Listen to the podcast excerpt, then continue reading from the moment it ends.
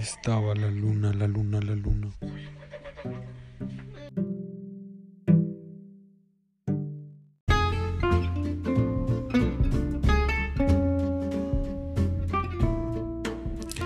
Con el amarillo del sol esplendoroso y del oro codiciado, con el azul del cielo infinito que circunda el horizonte y con el rojo de la sangre que corre por mis venas a torrente.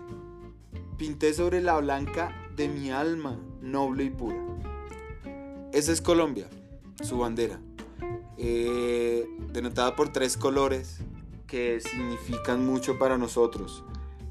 Ese amarillo que representa esas riquezas, ese azul que representa los mares, el cielo, océano. Un país tan rico, pero que por décadas, por muchos años, ha sido golpeado por la violencia y que se ve manchado por el rojo de la sangre. Pero no es de verse mal, es un rojo de sangre, sangre de personas que han luchado por una libertad, por una, una libertad justa, una libertad que merecemos los colombianos, que algún día lograremos y que pese a, diferentes inconvenientes y obstáculos que se presentan en el camino, Colombia siempre dará, saldrá adelante.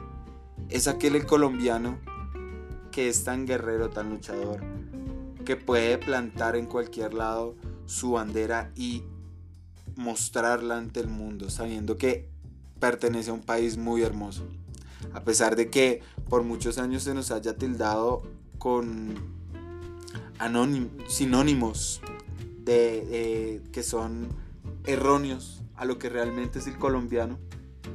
Podemos decir que el colombiano, como lo dice alguna canción, Colombia es más que coca, marihuana y café. Colombia es eh, uno de los mejores países, si no es que el mejor, claro está. Pero a pesar de toda esa riqueza, ha sido muy golpeado.